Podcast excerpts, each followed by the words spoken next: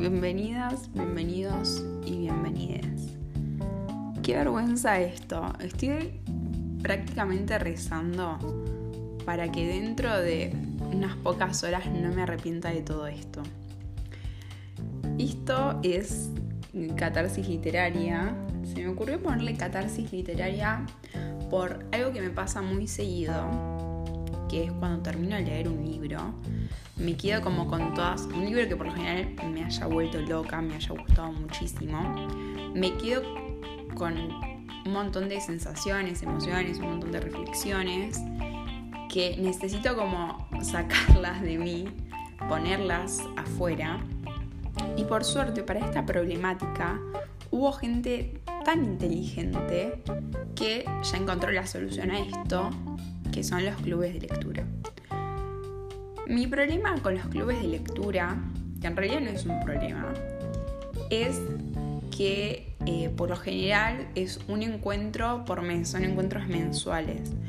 Entonces, hasta que pasa todo ese tiempo, yo por lo general me puedo llegar a terminar un libro de 200 páginas en uno o dos días. Entonces, siempre me pasa que eh, a principio de mes ya me terminé de leer el libro y el club de lectura recién es a fin de mes. Entonces como que siento que de a poco se va, bajando la euforia del libro. Entonces ya a fin de mes capaz estoy más apagada para charlar o para contar como esas emociones que te deja flor de piel la lectura. Entonces me pareció que una manera de poner todo eso afuera era hablando conmigo misma básicamente.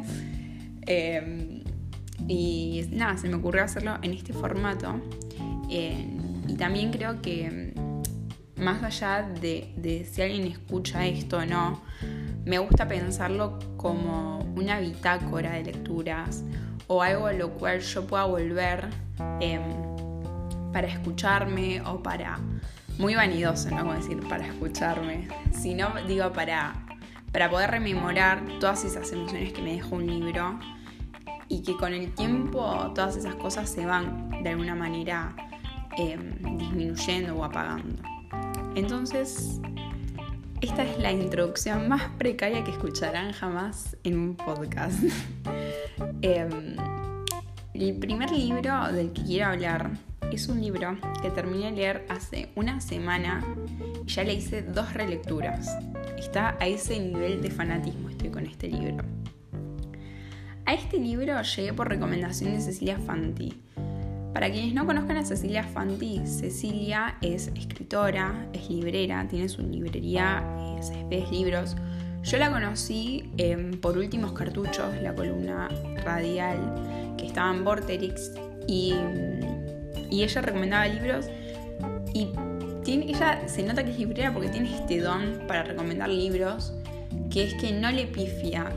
yo creo que me anima a decir que he leído el 80% de los libros que recomienda Cecilia Fanti y todos me encantaron por igual. Es más, creo que en su cuenta de Instagram de Céspedes Libros ahora también está haciendo como una sección de recomendaciones. Es así como por Cecilia Fanti llegó a Panza de Burro. Este título que vos decís, ¿qué es? ¿Qué es Panza de Burro? ¿Quién le pone este, este título a una novela? Bueno, este libro lo escribió Andrea Abreu, que me sorprendió y para mí es bastante joven. Ella nació en 1995. Esta es la primera novela que escribe.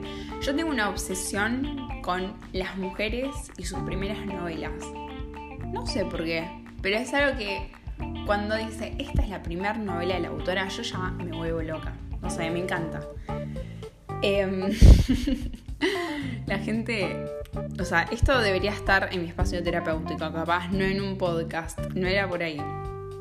Em, bueno, nada, la autora es eh, Andrea Abreu. Ella es de Tenerife, es, Tenerife es una de las islas que forma parte de las Islas Canarias en España. Y esto es importantísimo, así que ténganlo en mente. Em, el libro está editado por Ediciones Barret y lo publicaron el año pasado, en el 2020. Panza de Burro relata la historia de dos amigas que viven en un pueblo de Tenerife, al norte. Y la trama, así como la digo, suena poco compleja, suena muy sencilla.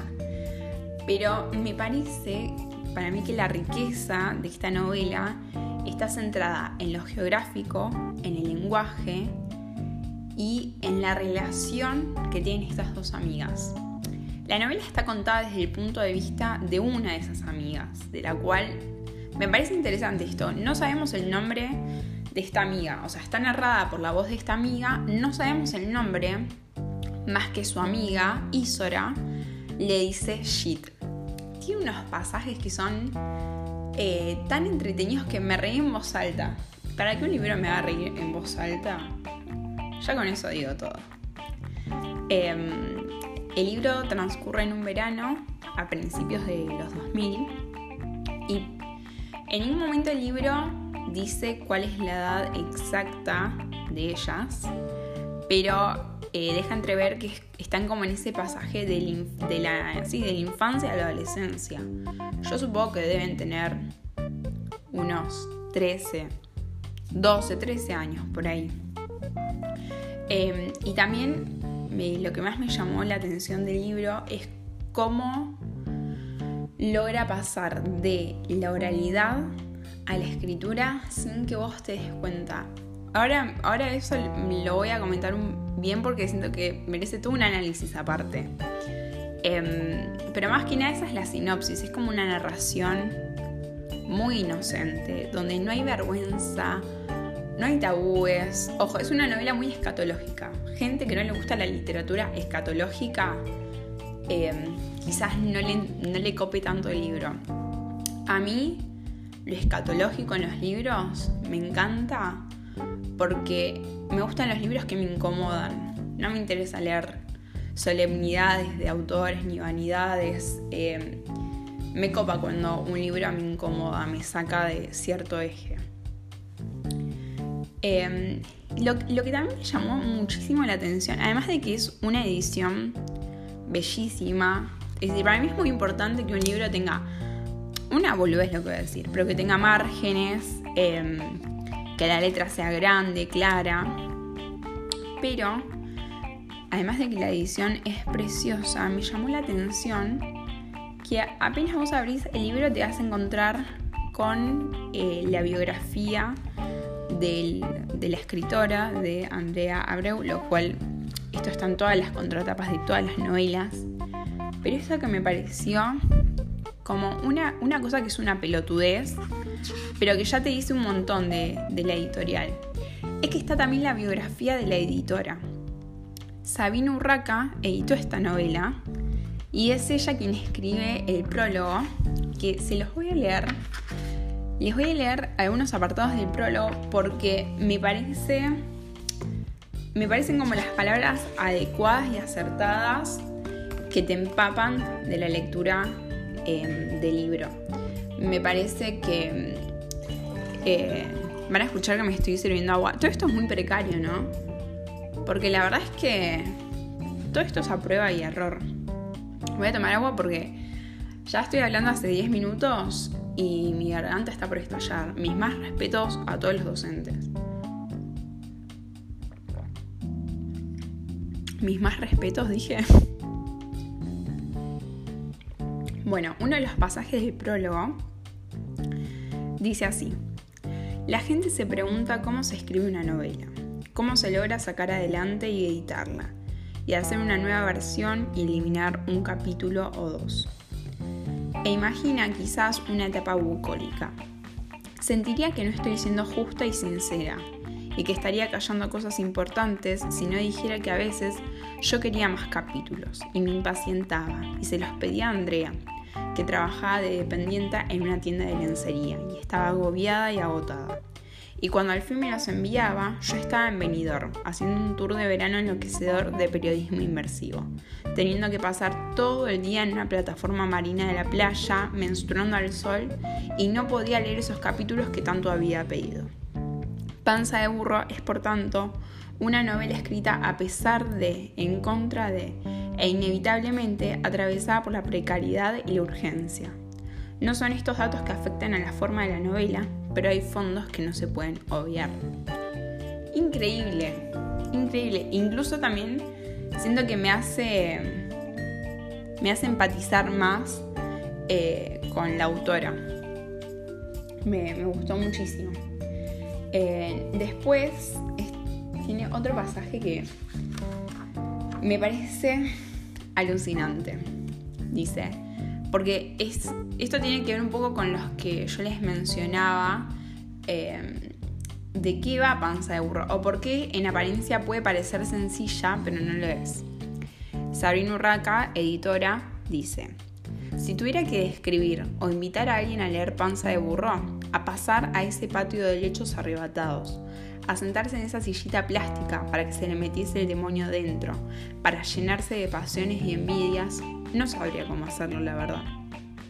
Si tuviera que definir el libro delante de un público, no sabría cómo hacerlo sin llorar un poco, la verdad. Panza de Burro es una novela febril, contamina.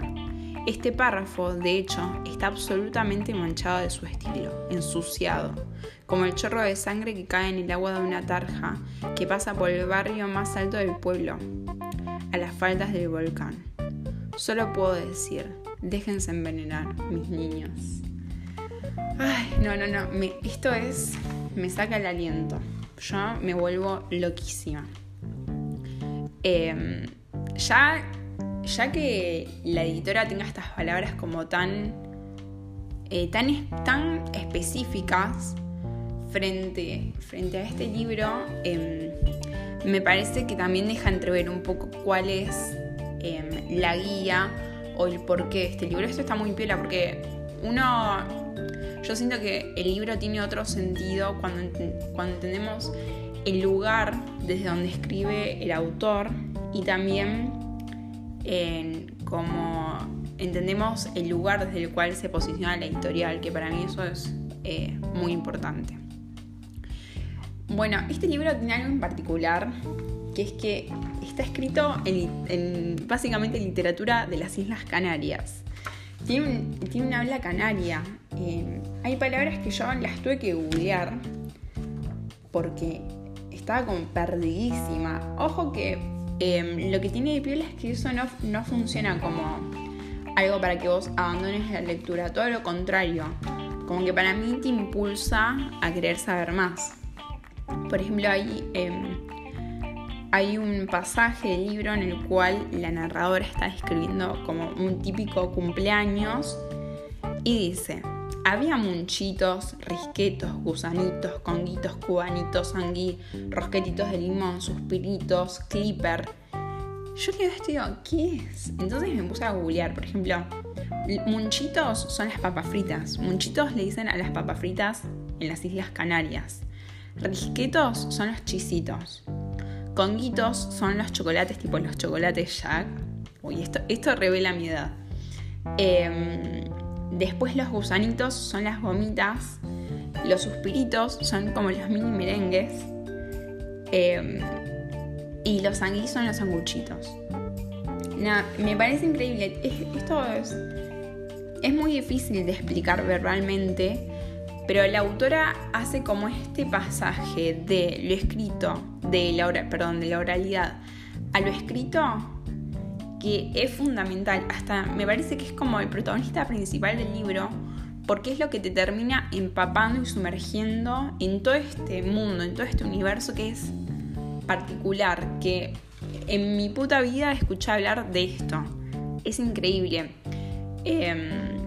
Em, además también me parece como increíble en términos de, de formar el lenguaje, ¿no? O sea, la mina se cae en la ortografía, en la gramática, porque entiende que la trama del libro lo necesita. Entonces me parece increíble. Hay otra cosa respecto a esto que dice en el prólogo Sabrina Urraca, la editora, que me parece como que deja entrever todo esto de lo que les estoy hablando, que ella cuenta esto. Dice, recuerdo con gran emoción un día, cuando la novela aún no estaba terminada, y yo iba leyendo el libro desmenuzado capítulo a capítulo, como la gotita que cae de la destiladera de arenisca va determinando la forma de la piedra. Ese día dejé de preocuparme y dije con voz firme, no pongamos glosario, no pongamos glosario. Andrea estuvo de acuerdo. Sentí que estábamos reivindicando con la, con la naturalidad de Rita Indiana o Cortázar o quien sea, clamando porque la literatura sea un fluido, que se cuele en el cerebro de forma compacta, sin detenerse en un eventual tropezón lingüístico. Que se lea como se escucha una canción, una canción en inglés, que el cerebro, a fuerza de escucharla, vaya desentrañando. Además, casi nadie quiere viajar a un lugar donde lo entienda todo perfectamente. Panza de burro no es una historia que refleje el habla canaria, porque solo el habla de un lugar concreto, de un barrio concreto, de dos niñas concretas, de 100 viejas concretas. Increíble. mejor que esta descripción no lo podría hacer. Increíble. Em, además también me pasa que la capacidad de la autora para, recuperar toda esa poesía como propia de un lugar geográfico determinado es fundamental por esto que les decía, porque hace que vos, lector, que en tu puta vida fuiste a las Islas Canarias, te puedas imaginar y te puedas ver ahí, en ese escenario, con esas dos amigas. Es como la construcción de tu universo cultural em, que para, yo creo que para los escritores es muy difícil de lograr. Es contar un lugar que lo pueden conocer muchas personas, em, pero que tenga esta cosa particular que es desde tu punto de vista. Es más, en un pasaje también del prólogo, Sabrina Urraca, ella decía que le da muchísima envidia, em, como envidia de la mala, en esto que hace Andrea. Entiendo yo que em, Andrea asiste a un taller de escritura que da, eh, que da Sabina, pero ella dice que le da mucha envidia porque dice, toda mi vida viví en las Islas Canarias, conozco todo esto que ella describe en el libro, conozco las fiestas típicas, conozco el mercadito, conozco cada calle, conozco a cuántas cuadras estamos de la playa. Y sin embargo no pude escribir esto, o nunca se me ocurrió escribir esto, que es lo que está enfrente de mis ojos todos los días. Y me pareció una, una descripción increíble. Em, tiene unos pasajes que la verdad que a mí me hicieron reír mucho. Les voy a leer uno. Además es tan, me gusta que es tan latinoamericano, tan latinoamericano. Em, bueno, nada, esto como sabrán es muy precario porque mi equipo de producción soy yo misma. que es muy difícil buscar los pasajes. Pero bueno, nada, después si, si lo encuentro, lo voy a leer. Acá está. Ay, no, no, esto me mata. Está contando la relación de Isora, su amiga, con la abuela. Dice, Isora le respondía, vale, bitch, ya voy, bitch. De acuerdo, bitch. Lo que tú me pidas, bitch. Gracias, bitch. ¿Alguito más, bitch? y la abuela la miraba como desconfiada. Pero Isora le decía que bitch significaba abuela en inglés. Ay, no, me destruye. Me destruye, me destruye. Dame lo más latinoamericano que tengas. No, no tanto. Nada. Amo. Me encanta. Increíble. Increíble. Em, también lo que tiene. Tiene de estos momentos hilarantes, irónicos, em, pasa a hablar sobre la sexualidad infantil. Eso tiene mucho que le critican como esta cosa escatológica que tiene, lo cual a mí me parece súper estúpido, porque los libros políticamente incorrectos son los mejores. Em, las, las críticas que yo les leí, que eran pocas, pero las críticas que tenía era como que estaban dirigidas a que se exageraban todo este tipo de escenas entre las protagonistas. Em, y para mí ahí está la esencia del libro, en que uno, que la sexualidad infantil en la, en la infancia, eh, siendo redundante, o sea, no hay como nada más realista y nada más verdadero que eso. O sea, eso no, no, lo puedes exagerar, no lo puedes inventar. Y me parece que ahí está la esencia del libro, en incomodar. Eh, después también me llama la atención como que más allá de todo este background de las Islas Canarias, es un contexto durísimo de pobreza, ¿no? Cuenta como esto de em, pasar de la infancia a la, adolescencia, convirtiéndote de alguna manera en mujer, em, con todos los cambios hormonales que eso implica. Y también viene mucho de la mano con la bulimia, em, el acoso callejero, el machismo. eso es como algo de lo cual también la, escritora creo que se toma un tiempo para hacer un montón de reflexiones respecto a eso. Eh, y me parece que también hace al paisaje de, la historia. Eh, después también esta amiga, de la cual no sabemos el nombre, más que Isora le dice Shit, eh, ella es como que todo el tiempo está en la sombra de Isora, o al menos esa fue como mi interpretación, ¿no? y en este punto estaba escuchando una entrevista que le hacen a la autora respecto a esto y ella dice, que quería reflejar, dice, ese tipo de amistades en las que una de las dos niñas va siempre detrás de la otra. Una es la protagonista de todas las situaciones y la otra siempre la sigue. Dice, es ese proceso de la infancia en el que, en el que tú construyes la personalidad imitando a la otra. Sin perder de vista el despertar sexual de las niñas, que la mayoría lo vimos acompañadas de otras niñas, pero es un tema que muchas veces se por completo. Y esto me parece increíble. Creo que ella fue muy consciente em, en esta decisión de eh, contar desde el punto de vista de la que está como un nivel más abajo de la relación de amistad.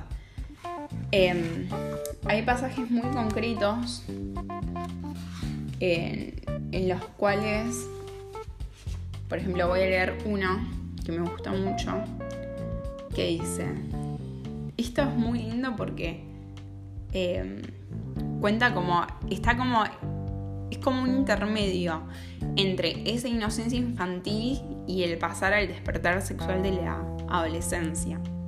Dice, cuando la abuela veía a un bebé recién nacido, lo primero que hacía era hacerle la señal de la cruz y repetirle, Dios lo guarde y lo bendiga de los pies a la barriga. De los pies a la barriga y de ahí para arriba nada, pensaba yo. Entonces creía que el mal de ojo se lo hacían en esa zona del cuerpo, en la zona del pepe y del culo y de los pelos de las piernas, que yo quería que mi madre me afeitase y no me afeitaba. Isora y yo hacíamos muchas cosas por esa zona del cuerpo, la de los pies a la barriga, la zona del pepe sobre todo. Entonces, a lo mejor el mal de ojo tenía que ver con eso. Pero me callé y no le dije nada. Me callé y seguimos caminando. Me parece increíble. Es muy... Esto, además todo el tiempo habla esto de la zona del PP. Bueno, es esto lo que les decía el lenguaje escatológico, que para mí me parece increíble. Em, y algunos, no sé, hay gente que no está acostumbrada a esto, es como, capaz se queda como mucho en la solemnidad de la literatura. Eh, y para mí la literatura es todo lo contrario. Después tiene, no lo voy a leer todo porque es muy largo, pero tiene un capítulo muy lindo en, el que cuentan que tenían una libreta de canciones de aventura em, y que ahí iban anotando las letras de las canciones y que eso para ellas era como, tenían las respuestas, las respuestas del mundo.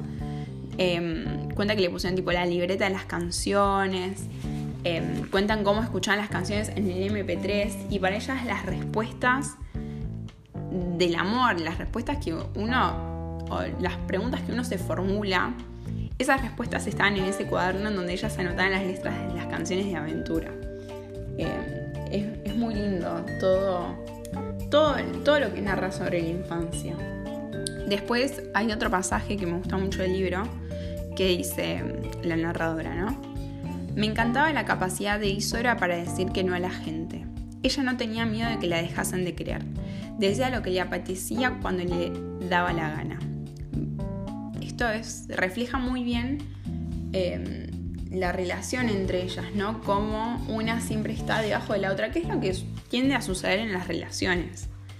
Después dice, cuando llorábamos, a Isora y a mí nos gustaba jugar a dar vueltas sobre nosotras mismas hasta marearnos. Nos agarrábamos de los hombros y nos caíamos juntas al suelo y nos hacíamos heridas en las manos, en los codos, en las canillas. Luego nos lamíamos la sangre con la lengua, como cuando antes de irse con la alemana y no verlo ya nunca más y dejar a abuela con todas las deudas, abuelo me contó que San Antón tenía un perro que le curó las heridas cuando estaba a punto de morirse. Yo soñaba con curarle la tristeza a Isora. Quería ser su perro y ella mi santa con heridas en las rodillas.